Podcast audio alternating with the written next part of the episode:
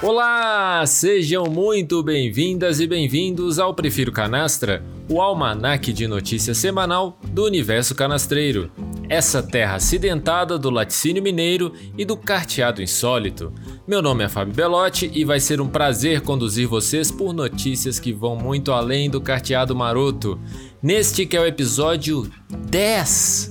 10, veja você quem diria há 10 episódios sem jamais abandonar os dilemas da tradicional família brasileirinha, que são tendência nessa terra sem lei dos beats e das fake news.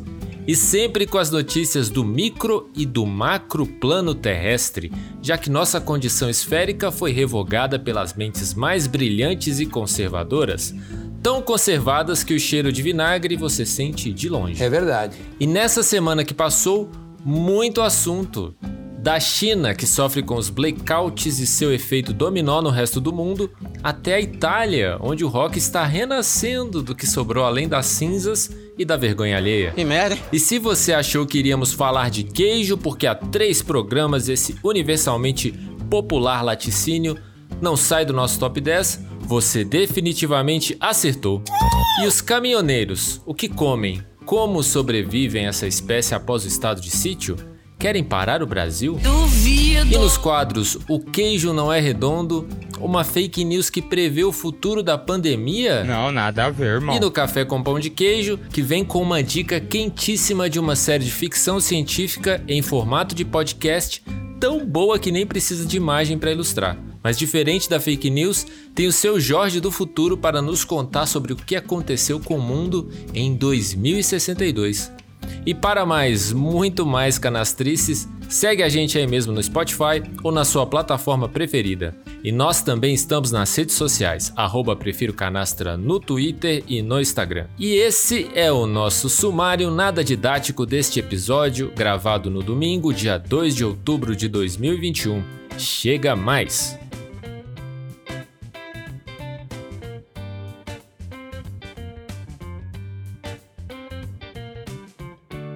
E assim como o podcast completa 10 episódios, essa data histórica, temos outro aniversariante aqui no nosso puxadinho virtual, Bruno Teixeira, completando 37 fatores lineares nessa terra plana e vai soprar suas velhinhas, mais uma vez mudando de casa, já que pendurou mais um aluguel. Marcos Paulo Pedrosa Alves esteve aqui, nosso andarilho correspondente internacional do Prefiro Canastra. Parabéns para você, meu jovem canastreiro. Obrigado, Fábio. Muito obrigado. Adorei aí o. Completando. Como é que é? Linearidade. 37 fatores lineares nesta Terra plana. Fatores lineares. é interessante isso aí. Não, é verdade. Completando 37 anos essa semana. Hoje, na verdade, né? Dia 3 de outubro. 3.7, né, é Marcos? Bem rodados? Bem rodados? Bem rodados. Bem rodados. Rodados, literalmente rodados. E estão rodando mais uma vez. Hoje estou empacotando aqui. Se vocês escutarem barulho de caixa durante a gravação, é exatamente isso. São as caixas da minha mudança. Estou mudando de casa de novo, como o Fábio já antecipou, que é a, principal notícia da semana aí sobre minha vida, né? Como eu, te disse, como eu disse na semana passada, a gente ia conseguir um apartamentinho um pouco maior aqui, finalmente. E aí nós estamos empacotando tudo hoje e vamos mudar Marcos, essa semana. dever, dever as pessoas não é nenhuma vergonha, tá? Não tem problema nenhum, as pessoas vão conseguir compreender a sua situação. Você pendurou mais um aluguel e tá saindo correndo daí, ô Bruno. Mas eu É isso vou. aí. o textinho aqui foi, foi uma surpresa esse que eu preparei pro Marcos aqui da chamada, porque eu já tinha um pro Bruno também. Então, em vez do Marcos chamar o Bruno hoje, eu vou chamar. Então, chama. E aqui também comigo nesta habitação virtual, mas sem portas e janelas porque ele removeu tudo. O pesadelo das pessoas de bem que se davam ao trabalho de pintar os muros de casa toda vez que um artista incompreendido chegava para lhe oferecer arte gratuita na forma urbana mais genuína, a pichação. O Banksy brasileiro do PC. Bruno Teixeira, como foi sua semana? E conta pra gente qual foi o lugar mais alto que você já escalou pra deixar sua arte. E sim, Bebinho, meu querido pseudotipo de Chico Pinheiro. Opa! Pelo menos ele é atleticano, né, velho? É Essa você verdade. acertou em cheio. Muito obrigado. Então, meu amigo, o lugar mais alto que eu já escalei até hoje foi o ombro de um amigo, coitado. Acho que ele sofre de coluna até hoje. é Então, verdade. Coitado desse cara, queridos ainda bem que não foi eu. sejam muito bem-vindos. E aí, meu amigo Marcos, que vergonha. Explica pra nós que porcaria é essa, cara, que você não para em casa nenhuma, não fica mais do que dois meses na mesma casa. Você disse que essa casa era ótima, essa casa era grande, que você tava super satisfeito e tá indo embora. que a casa era ótima. Não, eu tô morando aqui tem dois anos já, não tô mudando tanto assim não. É- Essa casa, eu, eu tô morando nela há dois anos, é que durante a pandemia, por causa, né, a gente tava preso dentro de casa, a gente ficou em outros, a gente mudou um pouco, deu uma rodada pra poder trabalhar de fora. Ah, muito bom. É isso aí. Fábio, minha semana foi ótima. Tem uma pequena novidade aqui, cara, nessa semana maravilhosa. Furou mais um buraco na É, casa do pai ajudei. dele que não conseguiu resolver. Não, ah, não, achamos o cano! Achamos Aê, o cano! Uma salva de palmas. Acharam o cano? O cano foi encontrado na segunda-feira na parte da tarde. Agora aquele maldito vai ver. A gente vai decapitar ele dos pés à cabeça. Tinha muito E cocô fazer uma lá do seu instalação, pai? não. É, parado, Bruno? Não, era. é, não, não, era água de chuva, né, cara? Ah, bom. Ah, era água de chuva. Menos mal, menos, É. Menos mal. mal. É isso mas aí. aqui, deixa eu perguntar uma coisa rapidão em relação a esse cano aí. Sim. É, Vocês vocês tiveram que. Vocês viram. Como é que tava. o que que tava causando o problema do cano? Era folha, pedra? Não, era não. o que que, que rolou? acontece? Na verdade, nós não achamos o problema, né? Nós achamos o cano. O que acontece é o seguinte, Marcos. A gente, nós sabíamos que o cano estava causando problema, porque quando a gente jogava água na, na captação de água de chuva, a água saía a metade no lugar que ela tem que sair, e a outra metade saía no lote do vizinho. Ah, e, tá. enquanto isso, as- a casa do meu pai e a casa do vizinho trincando. E Então Hum. a gente sabia que o problema era naquele cano. E aí a gente encontrou ele num ponto qualquer, fazendo um, um Ah, raso tá. em sentido transversal no lote. E aí vamos interceptar ele e fazer uma nova instalação. Então o problema mesmo. Eu fiquei até curioso, né? Mas como já ficou muito caro para encontrar o cano, vamos gastar para encontrar o problema, Ah, não. o problema é a chuva, né, Bruno? Não tá chovendo mais, então não tem problema nenhum. Será que o cano ressecou? Mas assim, é, tirando isso, ainda tive mais uma, uma, uma novidade boa essa semana. Ajudei meu sogro e minha sogra a fazer uma, um muro de contenção, mas não foi um muro de contenção convencional.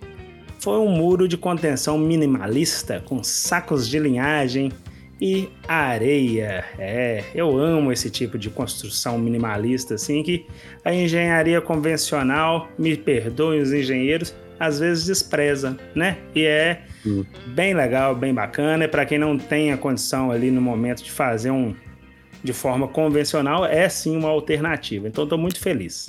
Mas qual seria a forma convencional? Gabião? Gabião é uma das formas. Lembrando que o, o muro de contenção com saco de linhagem ele existe na engenharia, tá? Mas eles. Antes de você continuar, Bruno, rapidinho. O Fábio tirou essa aí lá do curso de edificações que a gente fez em Total. 2000. Foi meu trabalho Eu final tenho no curso. certeza. Foi, meu trabalho final foi sobre Foi Gabião. tra- Foi mesmo, Ah? Foi? Olha. Cara, Gabião é tão caro, mas tão caro. Não, mas eu Só- acho chique Gabião, órgão- viu?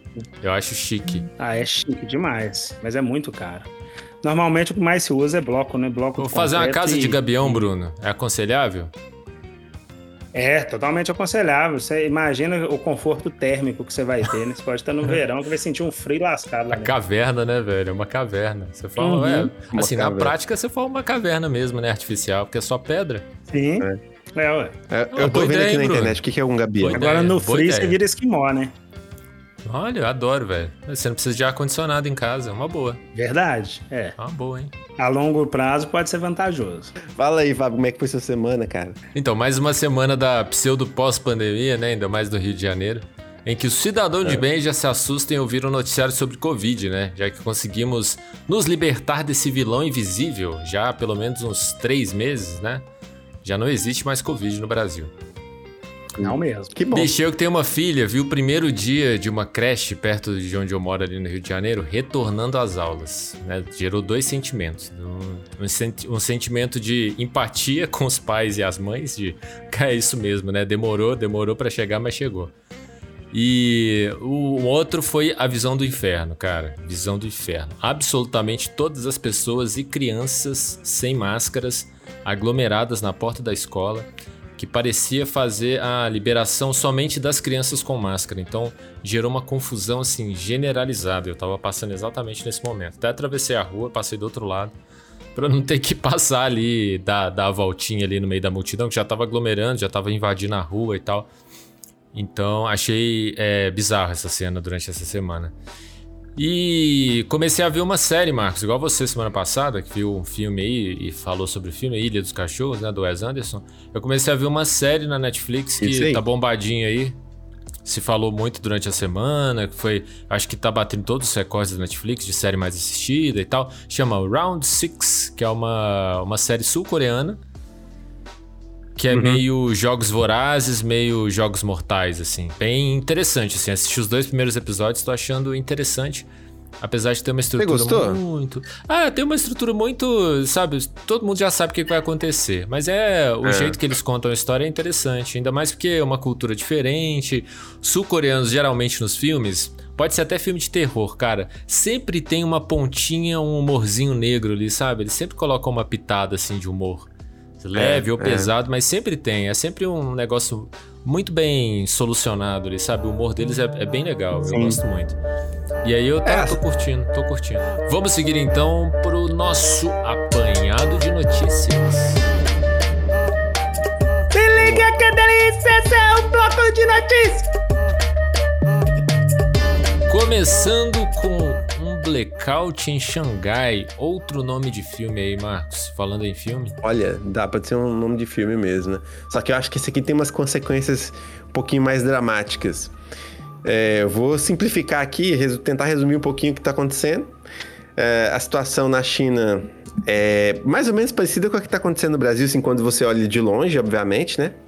Eu vou tentar explicar um pouco as diferenças do blackout na China para o blackout no Brasil, mas o fato é que a China, mais de 21 das 31 províncias que elas têm, que a China tem, que são equivalentes aos estados brasileiros, estão é, sofrendo apagões, né, blackouts é, planejados pelo governo. Então o governo corta a luz de certas regiões e de certos grupos assim, para poder economizar energia. Né? Então estão fazendo racionamento de energia elétrica. E tem três coisas causando esse racionamento. Né? O primeiro delas, a primeira delas, que já é uma diferença do que está acontecendo em relação ao Brasil, é o crescimento econômico. Né? Então, a recuperação da economia após o Covid aumentou a demanda do carvão em 13,8%, fez que o carvão ficasse. Né, é o carvão que gera 67% da energia da China se tornasse uma, uma commodity escassa, né? Então, carvão essa é a primeira razão. A outra razão. ignorância aí, mas carvão vegetal? Carvão mineral. Carvão, carvão extraído de. Caraca. Carvão É, é, isso é interessante porque quando, assim, morando no Brasil, a gente sempre, eu sempre vejo a, a eletricidade como, eu sempre associo a eletricidade com a hidrelétrica, né? Mas fora do, do Brasil, assim, o Brasil é uma das pouquíssimas exceções que tem no mundo, a maior parte dos países tem energia gerada através da queima de carvão mineral. Que loucura, né? Que loucura. Mais pra frente a gente tem uma matéria falando de uma energia bem surpreendente. Um tipo de energia é, vamos geotérmica. Ver que, seria uma excelente forma essa aí que você vai falar. Sim. Não, eu vou então... falar de duas, na verdade, nessa matéria. Uma puxando a outra, mas as duas são é, muito interessantes. Interessantes. É. Então, é, então 67% da, da energia da China vem do, da queima de carvão. Então, e assim, a gente sabe que a queima de carvão é uma principais, das principais causas das emissões de carbono, né? Então o governo tem umas metas de redução, aquele acordo de Paris, etc e tal. Então eles estão falando que estão tentando cumprir essas metas e estão apertando o cinto, vamos dizer assim, das províncias para elas cumprirem as metas de redução de emissão. Essa é outra causa. E a terceira causa é que, além do aumento da demanda, Lembra que semana passada a gente comentou sobre aquela nova Guerra Fria? A briga Sim. entre China e Austrália? Pois é, a Austrália aumentou o preço do carvão que ela vende para a China em 205%. Tá fadinho, beleza. Caramba. É. Então, Aí teve isso também. A China compra carvão de dois lugares, da Austrália e da Indonésia. A Indonésia sofreu um aumento de 233%, causado por causa de chuva, disrupção do transporte, uma confusão toda. Aquele, aquele famo, aquela famosa tempestade perfeita. E a Austrália, em retaliação, aquelas aquelas é, sanções que a China tem imposto aos produtos australianos e toda a guerra fria que está rolando lá naquela região. Então aumentou 205%. Então a China está carvão mais caro, não está podendo comprar carvão, está com a demanda aumentada e está tentando reduzir a emissão. Então tem essas três coisas. Eu acho que no fundo, no fundo, essa meta de redução de emissão ela veio a calhar só como uma desculpa, porque você tem dois problemas muito maiores do que, do que isso para o governo chinês, na minha opinião, né? Para o mundo eu sei que a redução é mais importante, honestamente, mas para o governo a gente sabe que eles enxergam as coisas de outra forma. E quais são as consequências, né? A gente está tendo, já começou a ter aí um, um, uma disrupção na, na no, no suprimento de produtos chineses no mercado mundial, alguns produtos, obviamente, porque as empresas, algumas empresas estão tendo disrupções na produção.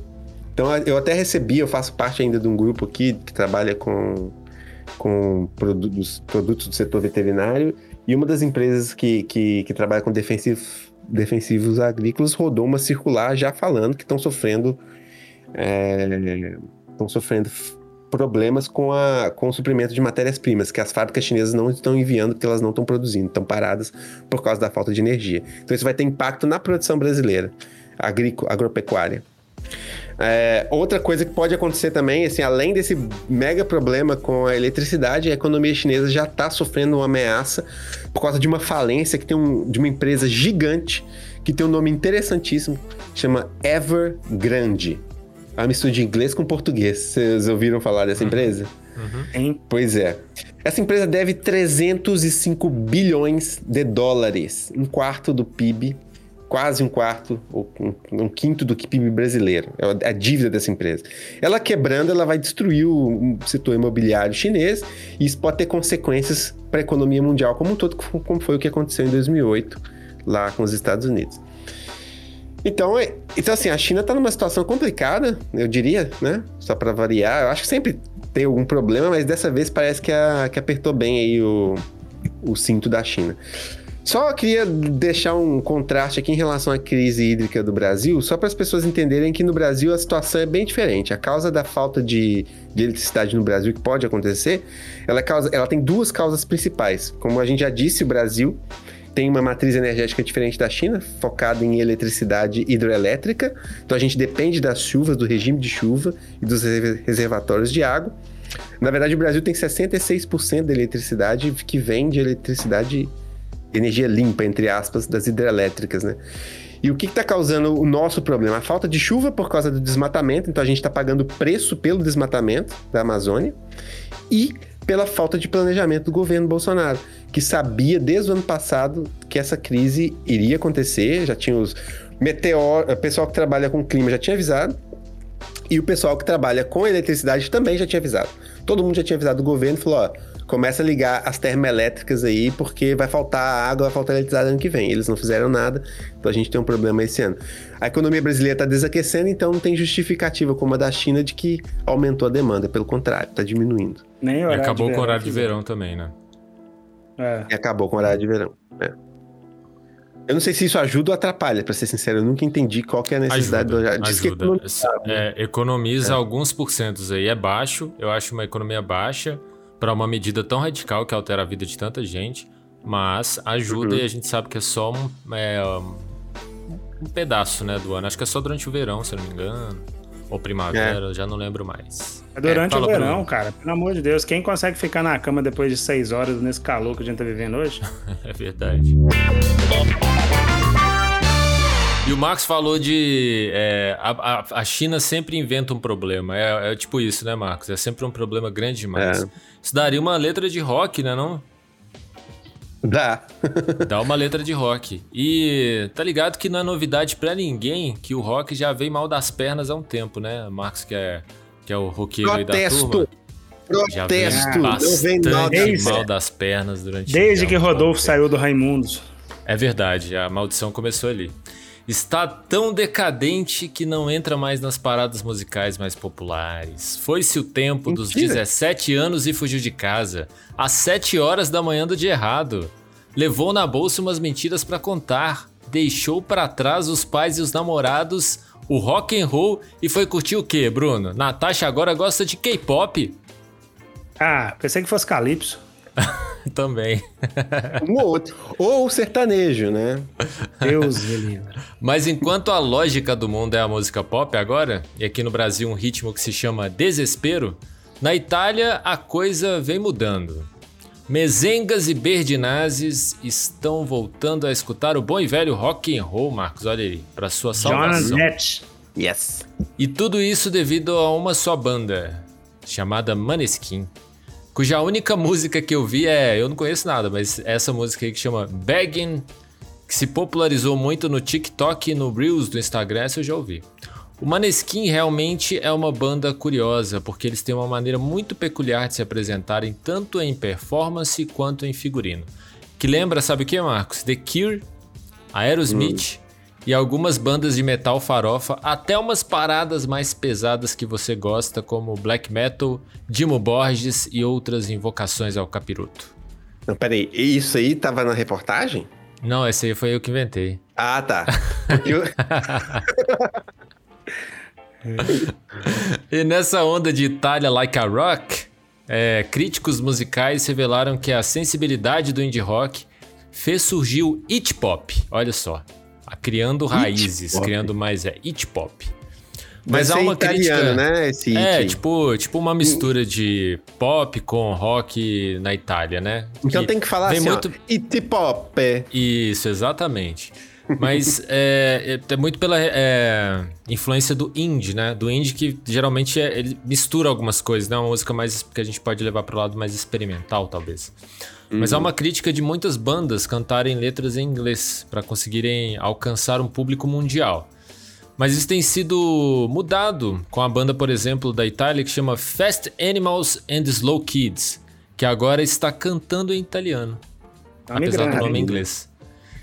E aí, muitas bandas lá, muitas bandas é, do glam, glam, rock, assim, né? Tipo esse Maneskin, eles estão começando a cantar em italiano, né? Eles estão vendo o sucesso que eles estão fazendo, inclusive para músicas em italiano. E aí que levam a uhum. muitos a cantar em italiano. Mas o engraçado é que a matéria fala, é, e você que é entendido de rock e progressivo vai poder falar mais sobre isso, Marcos, que a Itália é, ele, a matéria diz, na verdade, que a Itália não tem tradição em rock. Isso é uma inverdade, né? Pelo menos do que eu entendo de rock. O rock progressivo da Itália é muito conhecido, né? Nos anos 70, como, com bandas como o Banco del Mutuo Soccorso, que eu escutei muito, escutava muito. Premiata Forneria Marconi, não sei se você conhece. Também escutei. Tudo progressivo dos anos 70 são bandas muito conhecidas. E que inspiraram, inclusive, bandas de progressivo na mesma época no Brasil, como o Terço. Já ouviu falar do Terço? Do terço no Brasil, que muita gente não sabe, mas que o Flávio Venturini já foi tecladista. O Flávio Venturini do 14 Bis. Sim. Foi tecladista do terço. Casa das Máquinas também, da década de 70 no Brasil. E Som Imaginário. Todas essas bandas muito conhecidas aqui no cenário progressivo brasileiro. Então, Fábio, eu tem fico... essa influência aí. Eu, eu fico assim, eu fico impressionado com seu conhecimento sobre essas bandas italianas aí, mas eu só consigo ver uma explicação para isso. Diga. O fato de você ter ancestrais italianos e gostar dessa coisa de Itália. Porque, ó, vou te ser sincero, viu? Falar que a cena do rock italiano influenciou, influencia o mundo, é, é, é Caramba, pesado. Você não conhece então progressivo, Marcos. Eu acho que você está é completamente pesado. enganado, porque faz uma pesquisa rápida não. aí de influências do rap, rock progressivo na década de 70. Você tá de brincadeira que, comigo, Cara, Fábio. todas tá essas bandas são... Vamos organizar. Tanto Flá, que olha assim, olha, olha só, é, deixa, não, deixa eu falar só uma última coisa. Existe um portal na internet... Calma, velho, calma. Existe um portal na internet que chama Prog Archives, que é, só, que é um portal só sobre música progressiva. Rock progressivo, metal progressivo. Uhum. Lá, é, eles colocam, eles intitulam rock progressivo, eles têm várias tags lá para você achar conteúdo. Cara, existe uma só de rock progressivo italiano. Nenhuma outra. Não existe rock progressivo americano, brasileiro, inglês, alemão. Existe rock progressivo italiano. Só para você ver a influência do rock progressivo italiano na década de 70. Muito mais na década de 70, depois foi esfriando. Pô, é, você sabe por que não tem rock progressivo americano? Porque todas as bandas de rock progressivo americano, é, assim, todas não, tá? As maiores são Só todas dos Estados Unidos, não foi? É, assim, Fábio, ó, me desculpa, eu acho que você tá, você tá sendo bairrista, entendeu?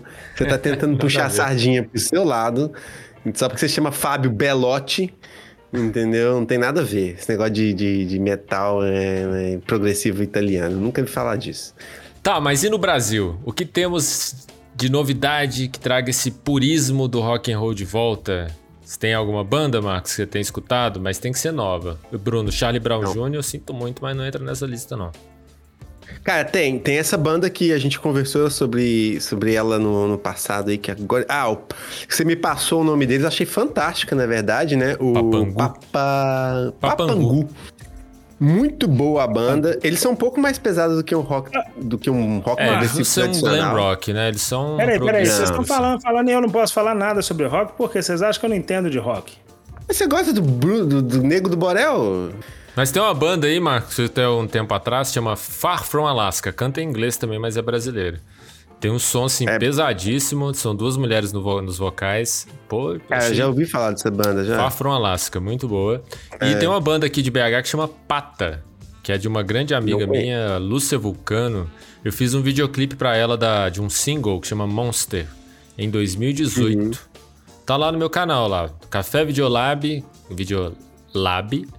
Quem tiver curiosidade, dá uma passadinha lá, que tem o um videoclipe da música Monster, da banda Pata. Olha. Que também é, legal, é, um, é, um, rock and roll mais purista, assim, um grungezinho, assim, bem, bem maneiro. Hum, que bacana. Uhum. Estão convidados aí lá, dar uma olhada. Mas é isso. Vamos agora girar pelo Brasil.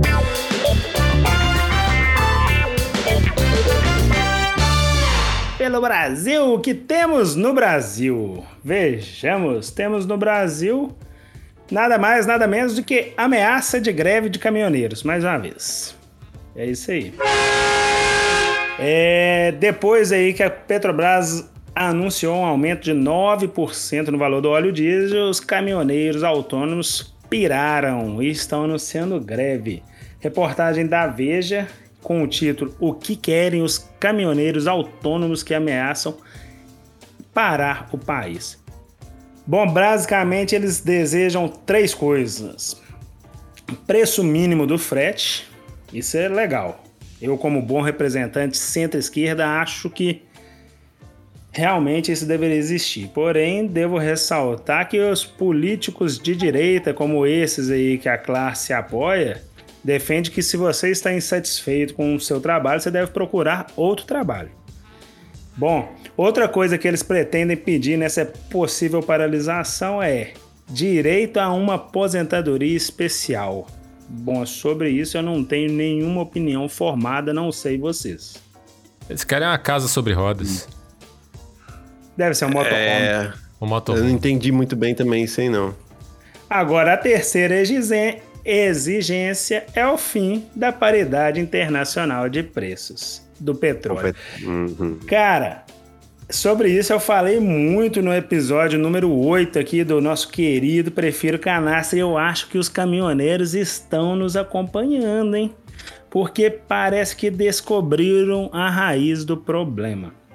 Lembrando que essa paridade de preço ela pode ser interrompida pelo presidente da República e conforme a liderança dos caminhoneiros, a mudança na política de preços poderia reduzir em até 15% no valor do óleo diesel.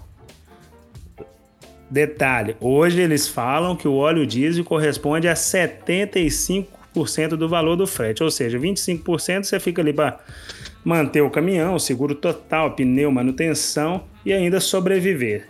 Acredito que está bem complicado mesmo. Bom, toda essa revolta aí, como eu disse, começou após a Petrobras anunciar mais 9% de aumento no valor do diesel. É, esse anúncio foi feito na última terça-feira e gerou muito descontentamento entre os caminhoneiros. e as lideranças marcaram para dia 16 de outubro uma reunião para organizar uma grande paralisação.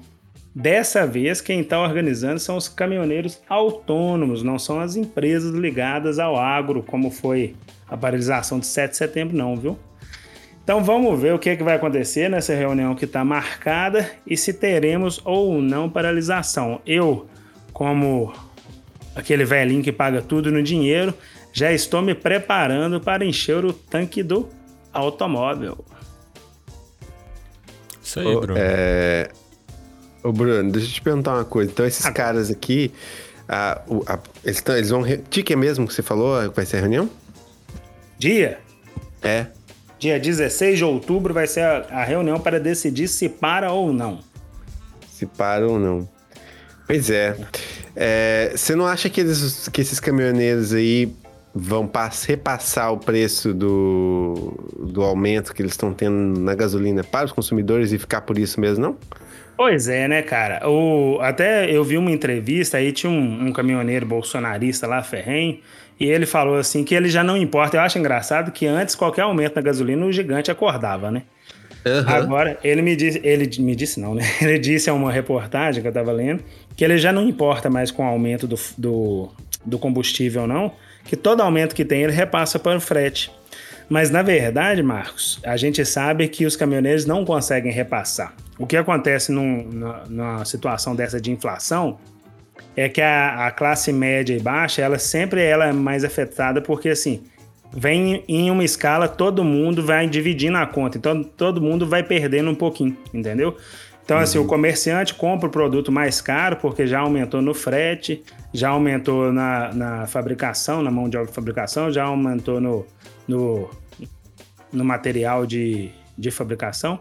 Aí o comerciante compra mais caro, vende com uma margem de lucro menor para o cliente final conseguir comprar, porque já está extremamente claro e tudo. Então, assim, eu acredito que os caminhoneiros já não conseguem mais repassar no frete, porque o frete já está muito alto, sabe? Uhum. E aí a gente entra naquela situação da prostituição. Tipo assim, o cara tem que comer amanhã. Como que ele não vai pegar um frete barato? Ele vai pegar o frete barato. Então, assim, eu acho que é, é essa paralisação eu acho que tem um pouco de ameaça também nisso, né? Porque eles estão falando que ainda vão se reunir, então assim, já tá num tom de ameaça, de tipo assim, para uhum. ver se tomam uma solução até lá. O presidente da Petrobras já disse que a política será mantida. Então vamos uhum. aguardar para ver se o gigante vai acordar após dia 16 de outubro. Mas sobre repassar o valor do frete, eles não conseguem repassar proporcionalmente. Igual agora, nós vamos ter um aumento de 9%. E, talvez eles vão repassar 4,5%. Uhum. Bruno, você podia estar tá dando aula no meu curso de economia, viu, cara? Parabéns. Ah, verdade. Essa análise estudado. Muito Não, bom, ficou cara. ótimo. E é, é, é, isso mesmo que você falou. O repa a, a conta é dividida para todo mundo que faz parte da cadeia. Sim. Aumenta o preço, diminui o consumo. Todo mundo que está para cima é pressionado, entendeu? Então, Justamente. faz sentido. Sabe por que eu te perguntei isso? Porque eu também tenho contato com alguns caminhoneiros e me falaram a mesma coisa. Ah, não, eu vou pegar o, o aumento e vou repassar, não tem problema. É. Falar, mas e se não tiver gente comprando? Justamente. Né? Porque tá caro. De onde que o pessoal vai tirar o dinheiro? O caminhoneiro vai, que tem uma né? condição financeira melhor, talvez ele consiga é. repassar, que ele bate o pé ali, segura o preço e pronto. É. Mas tem muito caminhoneiro, a maioria dos caminhoneiros, a realidade não é essa, né? Exatamente, é. Então. Siga ver. bem caminhoneiro com o Bruno. Bruno Sula Miranda. Ô Marcos, Diz aí. agora deixa eu te perguntar uma coisa. É, o gigante tem muito tempo que não acorda por causa do preço do combustível. Mas parece que te, tivemos manifestações aí nesse dia 2 de outubro? Parece que teve, viu, Bruno? E foram maiores do que as do dia 7 de setembro. 7 de setembro. Achei que ia eu falar não sei, porque eles não liberaram os números. Mas é do dia 12 que eu queria falar. Ah, sim. Ah, ah não, mas a do essa MBL. daí, né, Marcos? Essa mas... daí... eu nem lembrava. é, então, manifestantes, ó, foram às ruas dia, dia 12, dia 2 de outubro, né? Pedindo impeachment do Bolsonaro. É, tivemos manifestações em 26 estados, 94 cidades, incluindo a, a capital, né? É, todas as 27 capitais do Brasil tiveram protesto. E os manifestantes foram à rua pedindo pedindo redução da inflação, é, Pão com impeachment do mortadela. Bolsonaro, pão com mortadela, impeachment do Bolsonaro e redução da inflação comida, basicamente, né? Foram essas as, as demandas. Não teve envolvimento de nenhuma liderança, assim, que, tipo, Lula chegar e falar, ah, esse é o meu movimento e tudo mais. As próprias lideranças ficaram um pouco meio com o pé atrás, até para não atrapalhar muito o movimento de se envolver.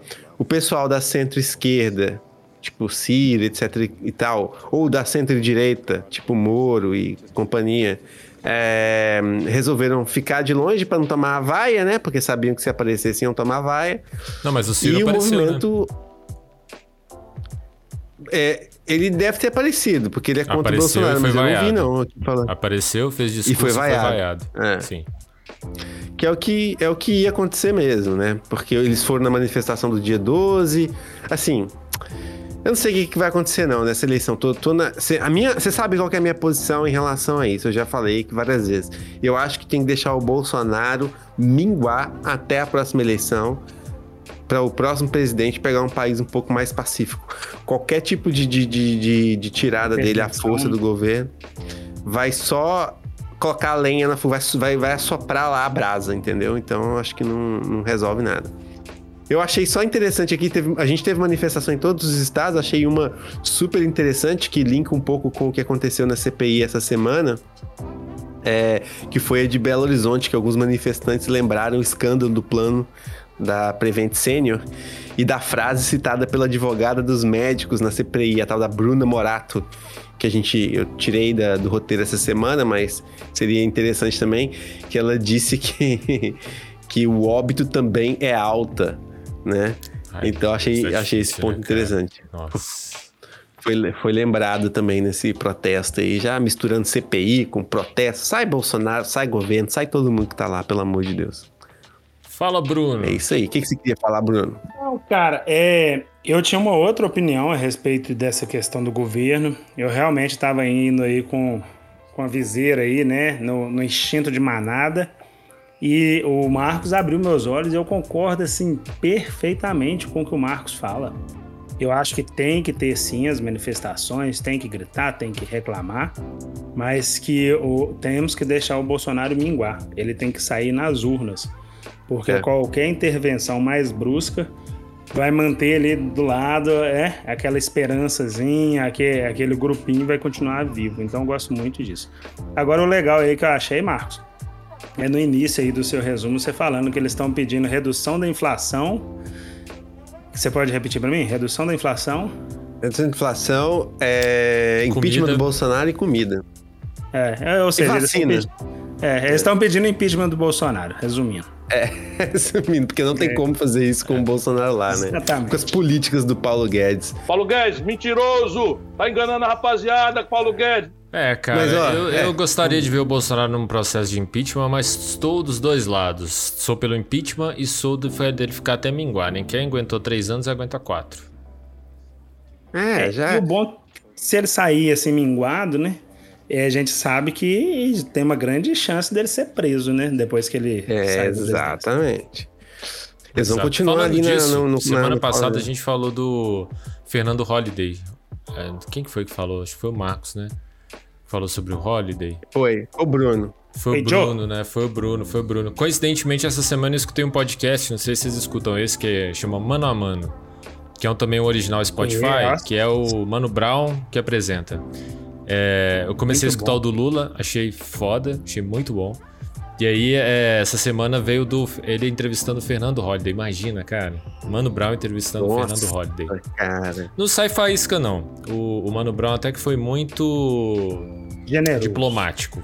Diplomático Ah. seria a palavra com o Holiday. É, então tá um podcast muito bom, mas ele não deixa de colocar o dedo na ferida em nenhum momento, assim, né? Você vê todas as contradições do, do Holiday, que é um cara novo, mas que é muito equivocado, é muito equivocado.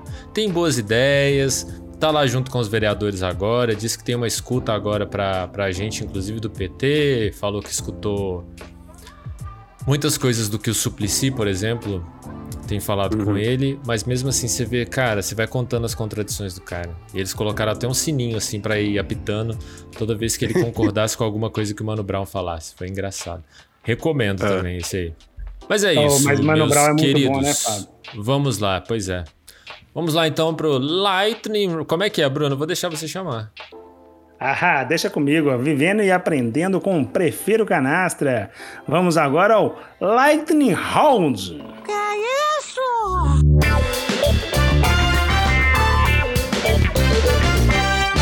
As notícias rápidas e curtas do Prefiro Canastra. Não seria melhor colocar rápidas e curtas, não? Ah, o Marcos Pode ser. colocou aí Lightning Round, né? A gente deixa. Ele tá escrevendo o roteiro. Ah, Pra ficar uma coisa mais assim, mais chique. Americanizada, né? É. Mas se fala inglês também na Alemanha, só. E fala na Inglaterra, lembra que não é americano, não. E nos Estados Unidos também. Ai, ai. Então vamos lá. É, a primeira notícia que a gente tem aqui é da rota, mais uma rota do queijo, Bruno. Olha só que alegria. E agora esse estado proeminente na fabricação desta iguaria vai inaugurar mais uma rota do queijo, Bruno. Como as O rotas quê? já mencionadas, é isso mesmo que você ouviu. Como as rotas já mencionadas aqui em outros episódios, que tem a Serra da Canastra, o Entre Serras de Piedade e Alcaraça, temos agora a Rota Artesanal do Triângulo Mineiro. Essa rota é uma parceria entre a Emater e as famílias produtoras da região. A rota do queijo artesanal do Triângulo Mineiro é composta por quatro fazendas localizadas em três municípios. Prestem bem atenção: Retiro Velho, em Araguari, São José do Paranaíba, em Tupaciguara, e Aprazível e Rio das Pedras, em Uberlândia. E lá que, é, o, é lá que aconteceu o evento de inauguração dessa rota no último sábado, dia 25 de setembro. Mas a minha pergunta é: cadê Araxá nessa rota? Eles vão continuar com carimbo de canastra no queijo?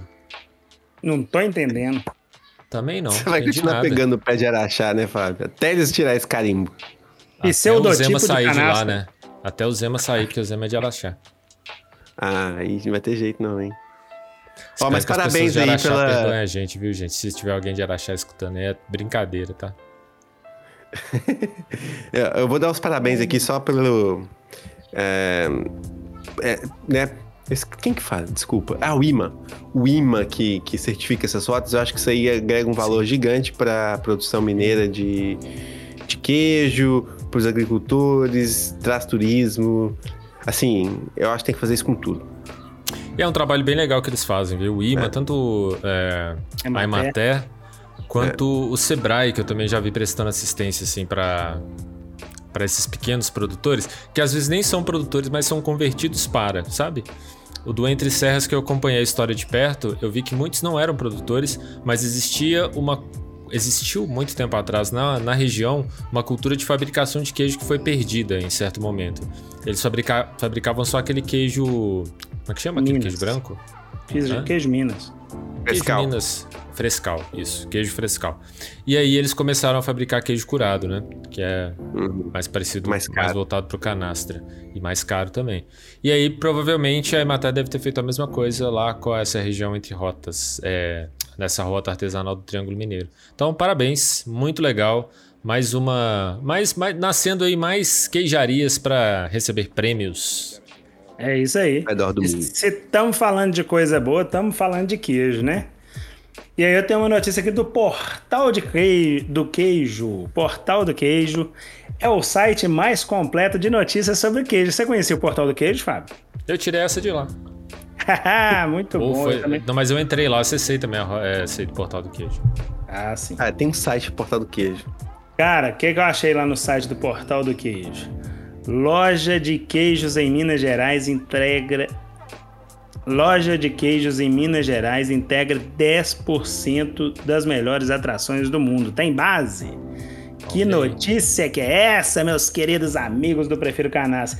Notícia do jeitinho que nós amamos. Eu acho que O a gente vai ter nome- que fazer um programa só de queijos. Cara, Eu acho que sim. Verdade. Não, mas vocês vão ver aqui. Deixa eu, eu- eu resumir aqui para vocês e no final eu tenho uma proposta. O nome da loja é Queijo da Alagoa, Minas Gerais. Da Lagoa MG, né? E ela é vencedora do TripAdvisor Travel's Choice 2021. Gostou da pronúncia, Marcos? Gostei, tá ótimo, Bruno. Sendo assim, ela passa a fazer parte de um seleto grupo de 10% das melhores atrações da TripAdvisor, que é a maior plataforma de viagens do mundo. O que que significa esse prêmio? É o, é, é o prêmio escolha do viajante, é um prêmio baseado nas avaliações positivas dos viajantes na TripAdvisor nos últimos 12 meses. E tem como objetivo contemplar empresas que ofereceram experiências fantásticas e de forma consciente para turistas em todo o mundo. Bom, sabendo essa notícia, o que que eu fiz? Qual que é a primeira atitude de um gordinho diante de uma notícia assim? Onde é que fica essa lojinha, né mesmo? Aí eu pesquisei e descobri uma cidadezinha que eu nunca havia ouvido falar. Alagoa, em Minas Gerais. Alagoa sem S, né? Alagoa, em Minas Gerais. E onde que fica? Fica no sul de Minas, pertinho ali da Tríplice, pertinho ali da Tríplice Fronteira, Minas, Rio e São Paulo. Já está em minha rota de viagens. Assim que eu passar por aquela região, tem agora uma opção muito melhor do que Cruzilha para comprar meus queijos. Olha, eu te digo mais, Bruno. Ah, fala comigo, Marcos. O cara tá aqui, ó, na foto dele. Tem um relógio na porta da loja Certo. e tá marcando 5h33 da tarde. Olha aí, Você- olha e a aí. loja tá aberta. Caraca. Bem observado. Bem observado. Talvez vá até às 18 de verdade, hein? De verdade. Para quem não entender essa brincadeira, é só voltar aí nos episódios anteriores, viu, gente? Mas vamos lá. É, retomando o raciocínio, para quem não puder conhecer a loja física, saibam que a Queijo da Lagoa MG é a pioneira na venda de queijos pela internet. Tem um dos melhores queijos do mundo, que eu temo ser o Santo Casamenteiro de Cruzilha, que eles vendem lá. Não tenho certeza, mas temo que sim. Você tá recebendo, Bruno? Você tá recebendo dessa loja aí pra falar assim deles? Tá parecendo Não, não tô propaganda, porra. Mas eu, mas eu vou pedir patrocínio, porra. Por que você tá me atrapalhando? Eu só quero um queijinho, moço. Bom, ela é, ela é pioneira na venda de queijos pela internet, tem um dos melhores queijos do mundo e o melhor queijo artesanal de leite cru do Brasil. Mas se puder ir até lá, se liga nessa, Fábio. Essa é a proposta.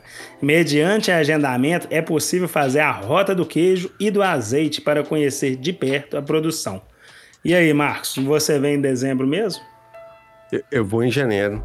Bora lá, todos os integrantes do Prefiro Uai. Canastra? Mas nem só de queijo vive o homem, não é mesmo, meu querido Fábio Belotti? Vive de arte também? É isso? Arte e golpe. Arte e golpe. O Museu de Arte Contemporânea de Aalborg, na Dinamarca, recebeu uma surpresa inesperada do artista Jens Henning. Após pagar qua- eh, 84 mil, aproximadamente 455 mil na cotação real de hoje, por uma obra, a instituição recebeu duas telas em branco tituladas Pegue o dinheiro e fuja. O artista foi contratado para recriar duas de suas obras mais famosas, batizada uma de renda anual média dinamarquesa e uma renda anual média austríaca, em tradução livre. E as artes reuniam cédulas de dinheiro em quantia baixa para os padrões de vida nos dois países. Muita- é, é muita pilantragem, né? Eu ia dizer arte contemporânea, mas isso foge de qualquer, de qualquer explicação, cara. Isso é pilantragem. Em comunicado, o artista Jens Henning afirmou que a intenção da obra é não apenas chocar, como fazer pensar sobre as diferentes condições de trabalho e estruturas sociais. Jens é conhecido por fazer arte conceitual e ativista com toques de humor. E o engraçado é que, apesar de chamar a atenção, ele vai ter que devolver o dinheiro para o museu. Artistas Ah. fazendo arte. Aí, ao contrário, ao contrário do Jens Hanning, o Bruno nunca deixou um muro em branco. Nunca. E nunca peguei dinheiro dos outros. Sempre usei o meu dinheiro pra fazer isso. Olha que incrível. Isso Pra usar, comprar os spray, né, Bruno? Exatamente. Nunca teve patrocínio. Nunca tive- Fiquei né? decepcionado. Não, fiquei Mas decepcionado em saber que ele vai ter que devolver o dinheiro pro. Pois é, tão legal, né, a Ah, atitude. ah, achei massa. achei que valeu, achei que ficou, virou mídia no mundo inteiro. Todo mundo conhece o museu agora. Essa cidade na Dinamarca que ninguém nunca ouviu falar agora tá aí na boca do povo. E Conhece o museu e conhece os artistas, né? Os dois saíram Exatamente. ganhando pra caramba. É. Eu ia sair daqui só pra ir lá ver esse quadro branco. E tem outra notícia aqui que. Essa, essa, essa é boa, hein? Essa é boa. Bitcoin movido a vulcão. Aí sim. Já ouviram falar disso? Nem Ah, A gente falou semana passada aqui, quem perdeu o episódio semana passada, tá interessante porque a gente fala de, de do Bitcoin em países sul-americanos tentando recuperar sua economia e desdolarizá-la. É, e aqui volta de novo El Salvador, que agora está vulcanizando suas, sua prospecção de Bitcoins. O país que recentemente oficializou, a gente deu essa notícia aqui semana passada, oficializou a criptomoeda no país, agora está investindo até lava nessa ideia. O presidente de El Salvador, o Bukele, anunciou nesta sexta-feira, dia 1 de outubro, que o país está testando a mineração de Bitcoin, a criptomoeda que tem curso legal agora no país, utilizando energia geotérmica proveniente de vulcões. Mas como isso funciona na prática, já que a mineração de Bitcoin é a partir de energia elétrica? Energia geotérmica a partir de um vulcão que é convertida em energia elétrica. É mais ou menos a mesma coisa de converter energia solar, né, que também é uma energia é, térmica, para energia elétrica. É a vanguarda na produção de Bitcoin. Só que não é mais vanguarda do que a Dilma, que prometeu ensacar vento e agora foi anunciado essa semana que o Rio Grande do Norte está conseguindo estocar energia produzida pelo vento. Não sei se vocês viram isso. Zoaram ela na época, virou meme e tudo mais. E agora? Hein? Digam aí pra mim. Merecia um meme cavalgando na hélice e com os dizeres: Rainha da diversificação da matriz energética brasileira. É o nome. Adorei o título. Muito bom, muito bom. Sucinto, né? O título sucinto, fácil, objetivo. É isso, né? E o gigante acordou de novo. Mas zoando, zoando, que, que ótimas ideias, né? É isso aí. Foi. O vulcão tá lá ativo, por que não? Por que Ativo não, Fantástico. mas o vulcão tem atividade, por que não, né? É, essa energia, esse, esse- é, energia geotérmica é o santo graal da geração de energia para o futuro, energia renovável. Só que tem várias dificuldades aí, porque a ideia é passar um, assim, até onde eu entendo, né, não sou especialista no assunto, mas é passar um tubo de água fria que desce até perto da camada lá do- da lava do vulcão, se aquece, essa água aquecida sobe e o vapor dela gira as turbinas. É, é mais ou menos essa que é a ideia da energia geotérmica. Exatamente. Só que é muito, muito difícil de fazer esse processo todo aí, entendeu? Tranquilo, cara. Mesma coisa que Excelente colocar saber. uma panela no fogão. É, mesma coisa. É ideia. igualzinho. Igualzinho. Deve ser assim, super Cara, assim. Pois é. Então Maravilha. chegamos ao fim aqui do bloco do nosso bloco de notícias e vamos então para os quadros. Qual quadro a gente tem agora? Quadro muito gostosinho chamado. O Mentiroso é de onda aqui no queijo não é redondo. É falso que a OMS tenha criado cronograma de futuras cepas do coronavírus, Bruno. Que história bizarra é essa? É a OMS Cara. prevendo o futuro. Vocês estão sabendo isso? Que a OMS já criou um cronograma de futuras cepas do coronavírus? Cara, Aí me agora? vem, me vem o Fábio agora e me fala que isso é falso. Poxa, Fábio. Que assim caminhoneiro cê- que te contou, Bruno? Você tira meu Zé Trovão? pois é, cara. E tem mais, hein? Vão usar isso de, de, de criar novas cepas para quê? Para aplicar em nós vacinas com óxido de grafeno para nos conectar ao 5G. Essa parte é boa, né, Marcos? Cara, nossa, velho. Cara, eu oh. sei. É, galera, realmente é assim. Acreditem, né? Acreditem ou não, essa é uma das fake news que estão rodando pelas, ro- re- pelas redes sociais. E tem muita gente que acredita. Então, vou, Vou, vocês querem que eu leia a fake news completa ou vocês acham que não se faz necessário? Não, não faz necessário, só explica. Acho que não precisa, não. Pois é.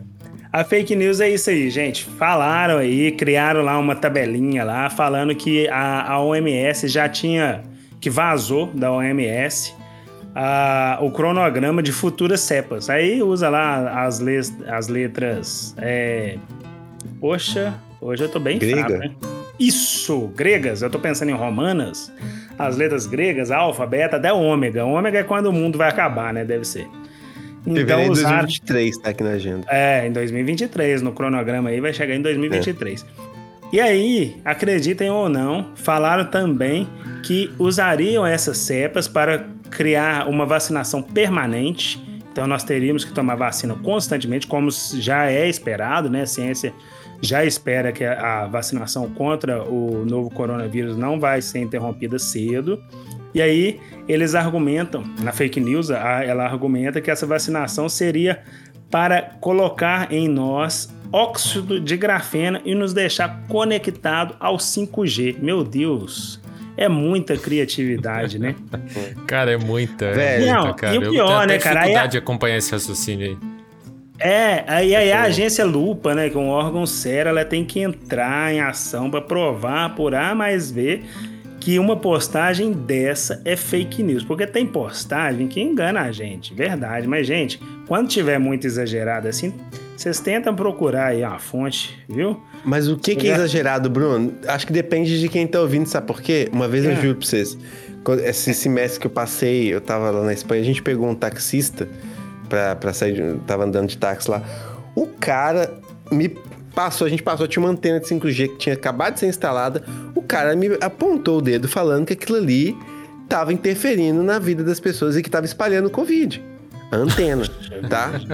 Eu não sei por onde. Eu não sabia por onde continuar a conversa com o cara, entendeu? Como é que Não você tem fala pro cara, cara. Você olha. tem que, você tem que Desculpa, mas você está também, viajando Marcos. na maionese. Não, não, É. você tem que é que é, dar bola, cara. Você tem que, você tem que dar corda pra ele, até pra ver onde vai parar, entendeu? Uma ele vai ficar sem graça Ah, da, é da difícil, idiotice que ele tá falando, ou sei lá, ou você vai ver que realmente o mundo não tem jeito mesmo pra, essa, pra esse tipo Pô, de pessoa. Mas o cara mistura tudo, Fábio. O cara mistura a antena com o Covid, aí fala de Jesus 5G, Cristo, É. com, entendeu? Com Do a 5G, com a Bíblia, com a, a- China que é comunista. É, É. uma, é, uma, é um mundo que não tem como você explicar Não pro tem cara que a visão de mundo dele é, é Bob. de uma pessoa maluca. É, entendeu? Fantástico Você fala, de desculpa, Bob. nasce de novo, apaga tudo, apaga, reseta, aperta o botão reseta, acorda de novo e começa do zero. É o único Entendeu? jeito. Não tem como. É. Não, cara, É pra mim, é- é- essa história, eu vi que tava perdido o mundo quando apareceu aquela Ferrari dourada lá, que eles falavam que era a Ferrari de ouro do Lulinha. Que todo mundo acreditou. Poxa, velho, eu O acho o Lula fala sobre isso na, na, na, rep- na entrevista Mano? que ele deu pro Mano a Mano, é, no Mano a Mano. Sobre Caraca, eu vou ter que ouvir. Ah, cara, eu e acho eu- assim, ó, e- eu sou trouxa, mas eu também não aceito ser feito de trouxa por outro trouxa, né? Porque uma fake news dessa, a pessoa tem que ser muito idiota pra acreditar, gente. Desculpa quem acreditou. A Ferrari de ouro. Cara, é foda, ó, né, aquela cara? a loja da Avan, velho. Eu, nessa, eu não sabia disso, mas rolou uma fake news que foi criada pela Carla Zambelli durante a campanha do, do, do Bolsonaro em 2018, apontando pra uma loja da Avan e falando: tá vendo? A loja da Avan é da filha da Dilma, lembra disso? Vocês não Lembro, lembram, né? lembro também, Rolou lembro na também. CPI. Rolou na CPI. Eles colocaram, falando, ó. Aquela essa loja com o nome de Avan, Cuba. Estão construindo. E colocaram uma estátua da liberdade do lado pra enganar o povo. Aí o cara fala: é, daqui a pouco eles vão tirar essa estátua da liberdade aí, porque não combina Havana, Havan, Hav- Havan com Cuba. Desculpa, Havan com a estátua da liberdade, uma coisa não tem nada a ver com outra. Ah. Vão tirar essa estátua. Cara, falando que a loja era da filha da Dilma, que tava espalhando pelo Brasil inteiro. E o dono da loja é o cara mais bolsonarista que existe na E placa. aí ficou ca- caladinho, né, pra ver a fake news pegando. Sandana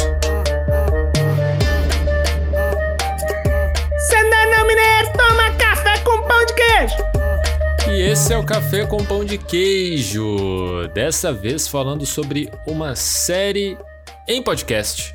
Olha só que diferente.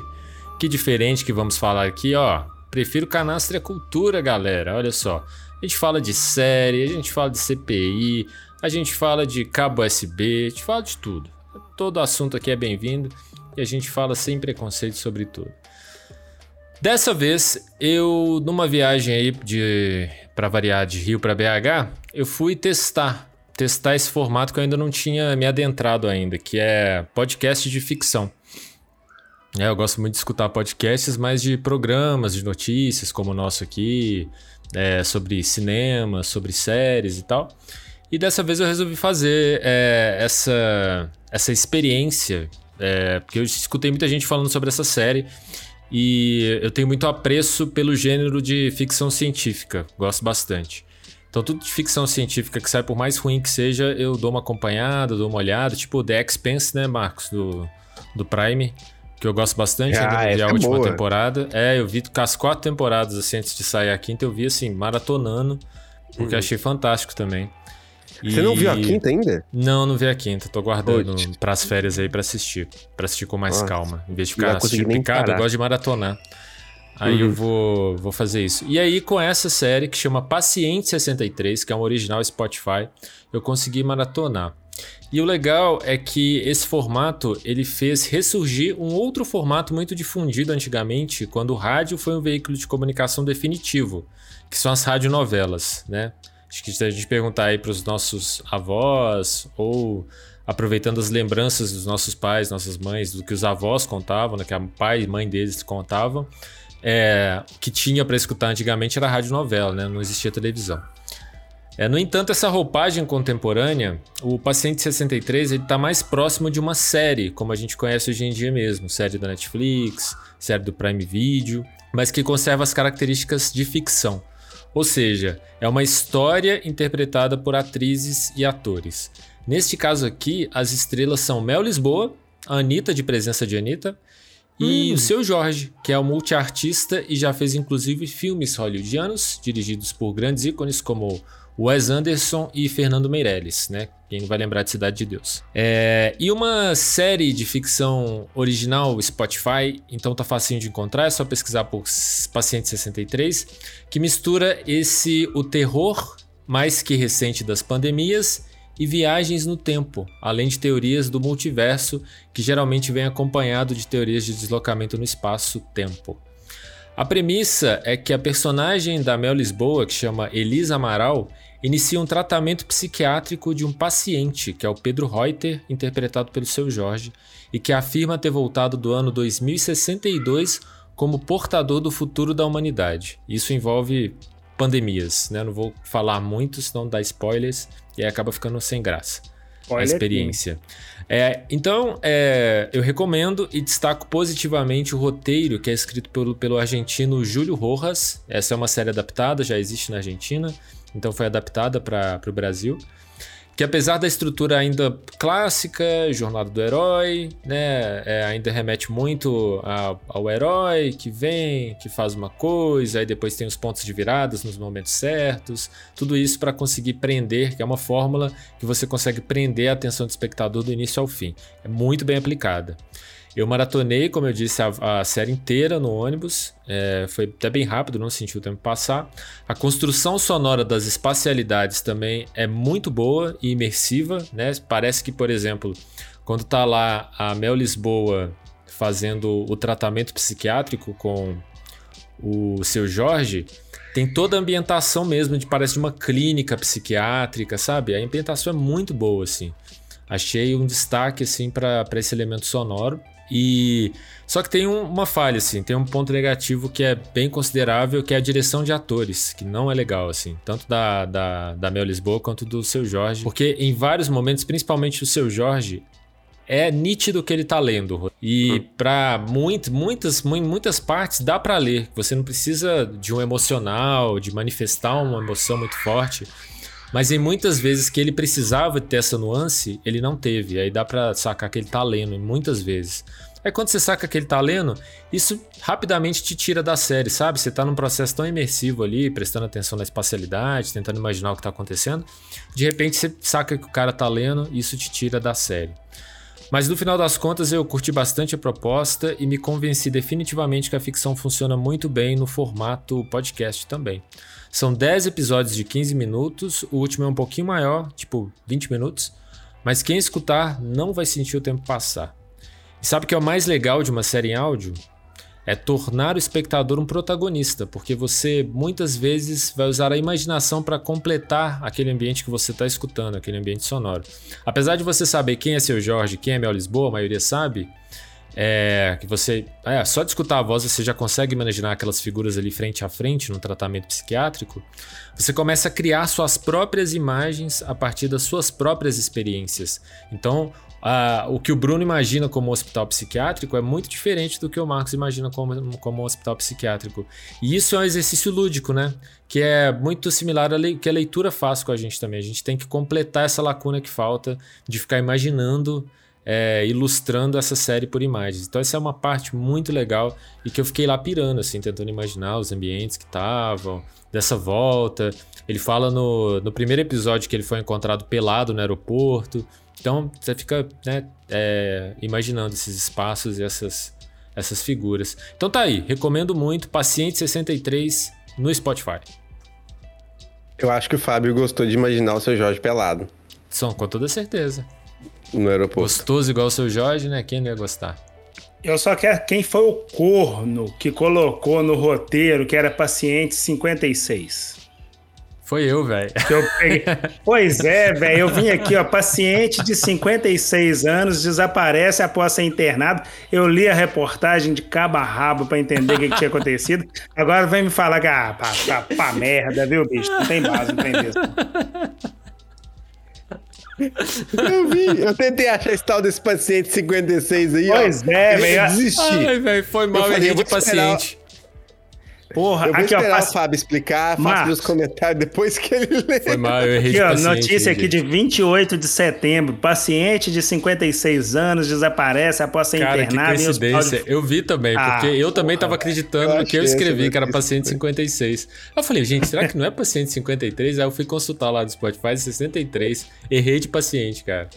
Foi mal. Ferrou o paciente, ferrou com tudo. Se vocês quiserem saber alguma coisa do paciente que desapareceu, eu sei tudo. Já li a reportagem de cabo a raba. Mas eu falei que era uma série do Spotify, você pegou uma reportagem para ver, velho? É um animal também. É. Foi mal. Oh, Merece. Oh, eu, eu, gostei, Fábio. Achei, achei interessante, sabe, que, que essa coisa de imaginar o cenário e tudo, é o que você falou mesmo, remete muito à leitura de livro, né? E é uma experiência muito legal quando você lê um livro que você consegue imaginar as coisas. É bem diferente de ver uma série na televisão. Tá, eu vou experimentar também. Valeu pela recomendação, gostei. É, o lance, o lance do livro é que ele precisa ser bem descritivo, né? Tá aí a diferença. O livro é. precisa descrever o espaço. E geralmente é, isso em, em literatura é um pouco enfadonho, né? Se você pega. Muita gente não gosta de Tolkien o Senhor dos Anéis, porque ele faz exatamente isso, cara. Ele descreve minuciosamente, você vai pegar ali o início ali dos hobbits e tal, ele descreve minuciosamente como é a vila, como é a casa do hobbit, como é isso, como que ele faz pão, como que ele faz não sei o que, como que é a cozinha do hobbit. Ele escreve detalhe por detalhe. E isso acaba deixando a literatura um pouco enfadonha. Isso, na série, é uma vantagem do, em áudio, porque não precisa fazer a descrição, você tá escutando, né? Isso aqui é, é fantástico, assim. É, Fala, e para quem. Não, você sabe o que, é que a mim remete? É, para quem tem vivência aí com algum, algum hospital psiquiátrico, ou até alguma clínica aí, é, a mim remete jogo de futebol é, pelo rádio. Porque, agora tô falando sério. Sim. É muito interessante, é muito gostoso você escutar um jogo de futebol pelo rádio e para quem tem, né? Porque o campo de futebol a gente conhece ele. Então eu tô falando assim, para quem tem vivência com o hospital psiquiátrico pode parecer isso. Então a gente escuta ali, igual no Mineirão, eles falam: Fulano vai atacar pro lado da lagoa, Fulano vai atacar pro lado do centro. E ali você fica escutando o jogo e imaginando o que que tá acontecendo. Então parece ser bem legal e eu também vou escutar, viu, Fábio? E é muito mais Como emocionante escutar pela rádio, né? É. Como nunca fui no Mineirão, eu nunca entendi. Eu nunca gostei de escutar o jogo pelo rádio. Nossa, é muito gostoso, cara. O meu pai é faz isso, é ele fica é com a televisão ligada e com o rádio no ouvido. Acho que é tradição. É porque Sim. o rádio ele passa mais emoção, cara. Ele transmite mais emoção é. do que a TV. Você vê que as jogadas, assim, se for ver na TV, você morre de frustração, né? Você fala, caramba, Sim. esse cara, é. esse cara aí tá isso, super emocionado narrando isso aí, não tem nada a ver com o que você viu. Ah. Mas é por isso, tá por isso que é mais gostoso. Você quase ficcionaliza a jogada. É, exatamente, Fábio. Precisa essa explicação sua. É isso então, recomendadíssimo aí, Paciente 56, Bruno. Paciente 56, 63, é. original Spotify. Hum. Vamos agora aos avisos finais, porque fechamos o episódio 10 com quase duas horas de duração. Estamos aqui fechando o episódio 10. Como já dizia avisos Galvão finais. Bueno.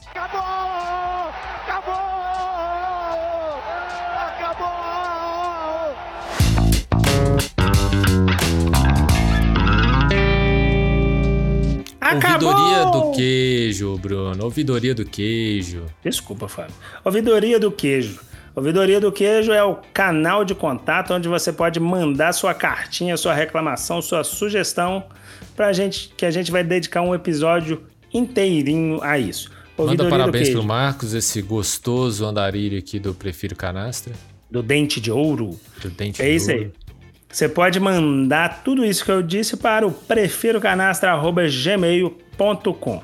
Você pode, vocês podem nos encontrar também no prefirocanastra.wordpress.com, que é o nosso site, ou no Instagram, arroba prefirocanastra, e também no Twitter, arroba prefirocanastra.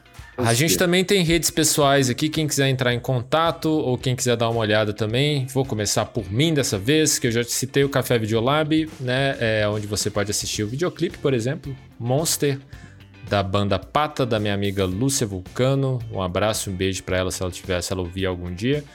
Então, visitem lá, é, Café Videolab é, no YouTube. E meu Twitter é arroba Fábio Belotti. O do Marcos é arroba MarcosPPPalves. PPP não, né? É não, PPK. Arroba Marcos PP Alves. E o do Bruno, ccivilbruno.gmail.com. Boa memória! É isso. Então vamos aqui para nossa perguntinha final, dessa vez para o Bruno Teixeira, que essa ele vai ficar na dúvida, hein, Marcos? Essa eu tenho certeza que vai gerar um conflito interno no nosso pichador aqui de plantão, ele vai ficar na dúvida. Mas vamos lá, esperamos que a resposta seja exitosa. Bruno, queijo polenguinho, vou deixar você pensar. Queijo polenguinho ou queijo canastra? Cri, cri, cri. Prefiro canastra. Aí, aí sim, Bruno.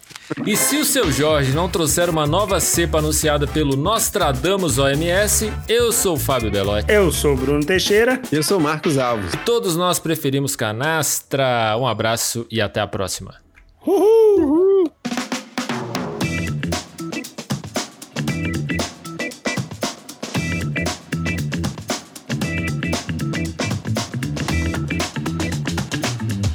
Falar o quê? Oh, eu achei uma música famosa aqui de rock aqui italiana, Marcos. Você tá falando, você tá falando cada besteira aí, falando que a Itália não tem, não tem tradição no rock. Vou cantar um pedacinho vem. aqui. Bésame, bésame mucho, como se fosse la noite a última vez. Nossa, Bruno, essa música é em espanhol, velho. Essa é. música não é italiana. essa música é em espanhol, cara. Ah, tá. É Detalhe, verdade, né? é a Espanha que tem tradição no rock, foi mal. a Espanha é super tradicional no rock. Você viu o tanto de metaleiros. Né?